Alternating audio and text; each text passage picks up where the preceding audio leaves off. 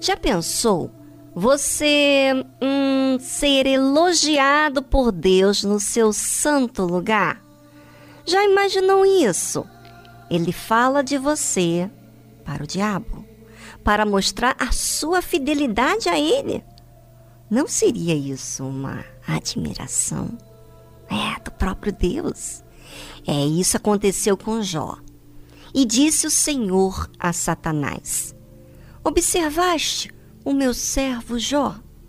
Porque ninguém há na terra semelhante a ele. Uau! Que orgulho, Deus! Falando de Jó?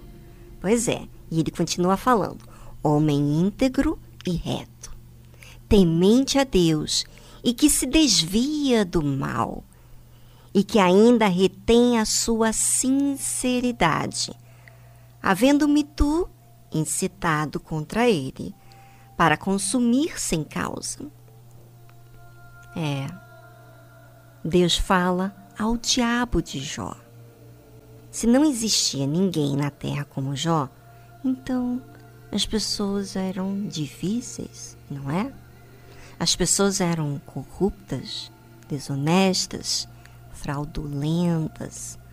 Mas Jó se destacava para Deus entre todos os seres humanos da terra. E eu fico pensando, se já não é fácil conviver com pessoas que são da mesma fé, porque ninguém é perfeito e tudo depende da fé de cada pessoa, se ela está exercitando ou não. Imagina quando se trata de pessoas que são corruptas, descaradas, mentirosas. É, mas se Jó conseguiu se manter incorruptível, então é porque todos nós podemos também ser o mesmo. Só depende das nossas escolhas. Ser íntegro é se conservar, se preservar santo. Não fazer o que os outros fazem. É escolher coisas que vão nos blindar a nossa fé. Por exemplo, hoje em dia tem tantas opções que podemos fazer para ficar na carne. É, se enchendo de notícias, redes sociais, problemas que, se não vigiarmos, seremos manipulados por essas distrações e vamos perder totalmente o foco principal da nossa vida. E aí vem conversas, moda, vaidade, preocupações com isso, aquilo, que só tira o nosso objetivo. Fora outras coisas que preenchemos para distrair a mente, como filmes, séries, talvez até joguinhos. Jó fazia escolhas que protegia suas prioridades. Com certeza ele era definido na sua fé. Para ser assim tão racional nas suas escolhas, ele temia Deus. Ele respeitava Deus, obedecendo o que ele sabia sobre Deus.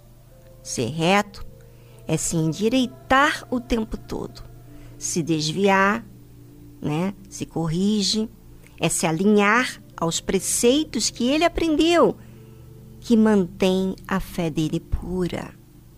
A Bíblia menciona de forma bem detalhada que Jó se desviava do mal.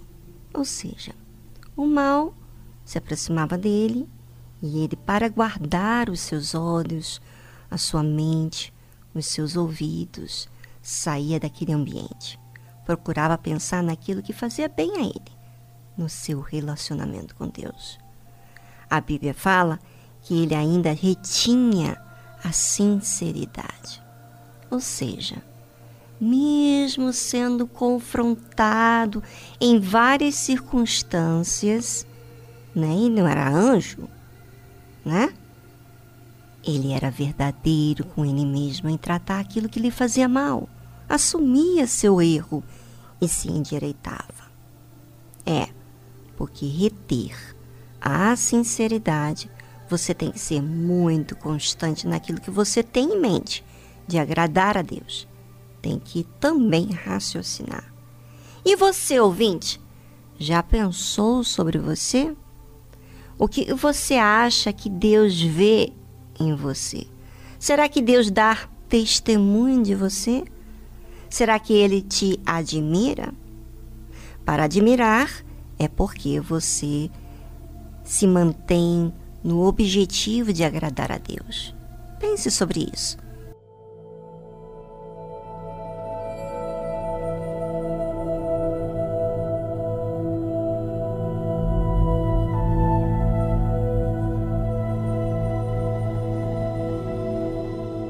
É, a vida espiritual não é apenas um momento da nossa vida. É constante. Depende muito da sua cabeça, daquilo que você nutre, daquilo que você decide ser.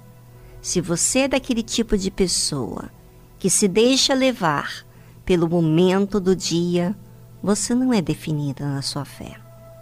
Jó era um homem que estava sempre olhando para Deus como o centro da sua vida. Tudo que envolvia ele tinha que envolver Deus. Ou seja, era algo racional, não era algo momentâneo ou que envolvia sentimento passageiro. Era um amor verdadeiro para com Deus, não de lábios, mas com atitudes. Aprenda a ser racional naquilo que você faz para Deus.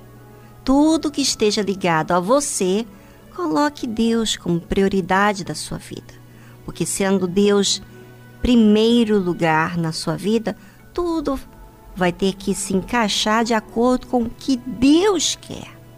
Olha que interessante. E olha como que isso é passado muitas vezes desapercebido por muitos. Observe e use essa fé racional.